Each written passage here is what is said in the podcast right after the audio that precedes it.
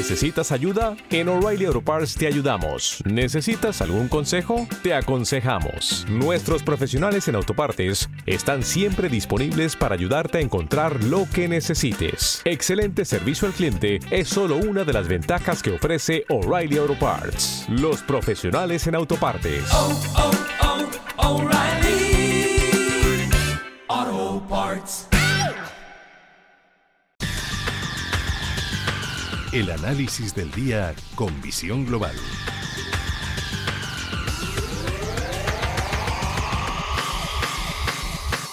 Y saludamos a José Antonio Madrigal, director general de Ureques. Muy buenas tardes, José Antonio. ¿Qué tal? Muy buenas tardes. Bueno, ya hemos empezado julio. Sí, ya hemos empezado julio eh, con un pie lateral y el otro también, pero sin nada, sin nada de preocuparnos. Eh, de hecho, yo creo que hoy es un gran día para, para decir que hay que invertir. Y lo digo porque con los datos de inflación que hemos visto conocidos, eh, ya veremos los que no se conocen, porque hay que recordar que hace tan solo unos días eh, que dirigía el INE, bueno, pues fue expulsado para no dar unos datos alarmantes. Y resulta que los datos que han dado son del 10,2%. Eh, por ciento. Yo creo que eso lo que quiere decir es eh, las personas que no inviertan eh, lo tienen muy, muy difícil. Es cierto que este año no ha sido un buen año para la inversión, pero hay que recordar que de cada 10 años, 8 son buenos y también hay que recordar que los últimos años en la bolsa han sido años espectaculares, principalmente en el sector de la tecnología, y que esto lo que nos tiene que animar a todos no es a ponernos tristes ni mucho menos, sino a mover nuestro dinero, porque nuestro dinero parado ahora mismo vale un 10% menos que hace justo un año. Por lo tanto, eh, qué mejor momento para dedicarnos a invertir que cuando, cuando las cosas eh, se ponen feas, aunque nuestra cuenta ponga que tenemos el mismo dinero, nuestra capacidad de compra, como sabemos, es muchísimo menor. Lo cierto es que también eh, los principales mercados, las principales bolsas, me da la sensación de que estaban deseando acabar junio, despedir un semestre que sobre todo en Estados Unidos ha sido muy negativo, también con unos em, datos de inflación preocupantes y con eh, las decisiones que tenga que tomar la Reserva Federal ahora en el mes de junio.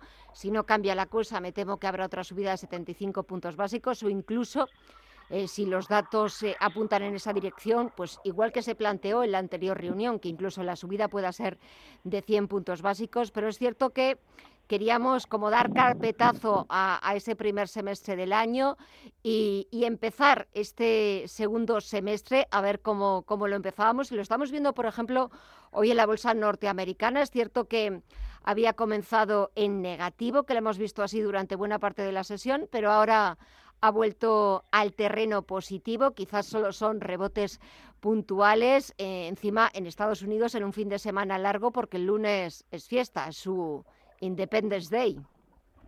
Sí, eh, a ver, muchas cosas que decir. Voy a intentar ser cortito.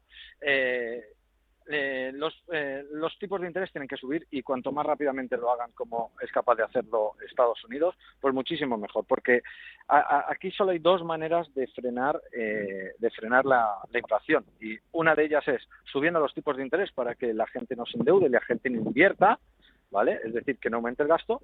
Y en segundo lugar, que no aumente el gasto, y principalmente el gasto de los estados. Entonces, lo que tendríamos que hacer aquí en Europa, eh, principalmente es, vamos a recortar esos gastos de estado, vamos a recortar, eh, eh, gastar dinero, y por otro lado, vamos a subir tipos de interés para que las personas también pues inviertan menos, es decir, que se endeuden pues en menos dinero. Esto lo que va a hacer principalmente es eh, combatir la inflación. Como otras semanas hemos hablado, el hecho es que eh, los bancos centrales que buscan, pues buscan, pues es una inflación cercana al 2%, pero también es cierto que durante el desde el 2008 hasta prácticamente el 2022 hemos vivido 14 años con una inflación súper reducida y que a pesar de tener tasas negativas de interés, a pesar de tener intereses cero, eh, bueno, pues hemos visto que, la inflación no subía, es decir, eh, y poco más podían hacer, o sea, han llegado los tipos a estar, como digo, en negativo y sin embargo las inversiones no llegaban a crear inflación y de repente, tras el COVID, todo el mundo de golpe quiere salir, quiere vivir, quiere gastar eh, y luego con la guerra, pues los precios también se han disparado y ha sido todo de golpetazo y nos encontramos con una situación muy delicada, principalmente para España, por el hecho de que, pues eso, de que tenemos una deuda tremenda que ahora se suben los tipos de interés, pues habrá que pagar una burrada de intereses todos los días. Es decir, ahora mismo estamos pagando más de 200 millones al día de euros de intereses, eh, pues imaginar cuando los tipos de interés suban y luego encontrar a aquellas personas que presten dinero a España. Eso es otra de las cosas. Eh, por lo tanto, vuelvo a lo mismo que con lo que comencé la intervención de hoy, es que hay que invertir, eh, hay que mover nuestro dinero, cada uno que piense en qué lo quiere invertir. Hay gente que lo invierte en pisos, gente que lo invierte en oro, gente que lo invierte en bolsa. Bueno, eh, lo que hay que hacer es invertir. No tengamos el dinero en, nuestro cajón, no tengamos el dinero en los bancos, porque realmente lo que hemos conseguido en el último año, desgraciadamente, es tener menos de lo que teníamos. Y luego, por otro lado, eh, momentos inflacionistas, eh, siempre se ha dicho que hay que estar endeudado. Entonces, yo no soy quien para decir a la gente, endeudate, asume riesgos, es el momento apropiado para montar un negocio, para, para invertir en cualquier cosa no soy el más adecuado, pero bueno, las teorías económicas dicen esto, que en estas situaciones lo mejor es estar endeudado.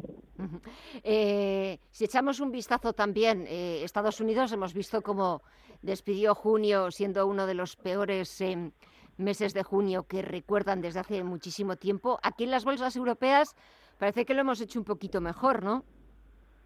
Bueno, pues eso parece. También es cierto, eh, Gema, que en los últimos años lo hemos hecho bastante, bastante, bastante peor. Es decir, desde el 2008 a hoy hay que ver que las bolsas americanas en algunos casos se han multiplicado hasta por cinco.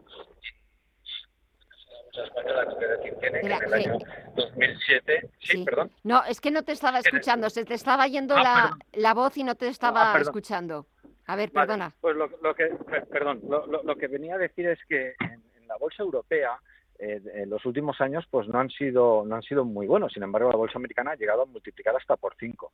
A esto es lo que me refería yo eh, con tener eh, pues pues mm, unas buenas inversiones. El caso de Europa sí que es cierto que como bien has dicho que lo ha hecho mejor que Estados Unidos pero también es cierto que en los últimos años lo ha hecho peor. José Antonio Parece que estamos teniendo... Ah, perdona, es que no sé si habías terminado ya el comentario o es que te estamos perdiendo la, comunicación. No, no, había terminado ya, que ah. realmente estoy totalmente de acuerdo de que Europa lo ha hecho eh, mejor los últimos meses, pero en los últimos años haber invertido en Estados Unidos ha sido un valor seguro. Y principalmente por otra razón, y la otra razón es que el dólar se ha apreciado de forma desorbitada frente al euro. Esto lo que quiere decir es que aquellas personas que han invertido en la bolsa eh, americana en los últimos años, eh, pues bueno, habrán multiplicado en algunos casos su dinero hasta por siete veces. Hay que entender que el dólar ha pasado de 1,30 a 1,05. Esto es una gran subida para el dólar, por un lado, para las personas que han invertido en dólares, por otro, y luego las bolsas de Estados Unidos eh, que han subido de forma eh, desorbitada los últimos prácticamente desde marzo del 2009 hasta enero de este mismo 2022.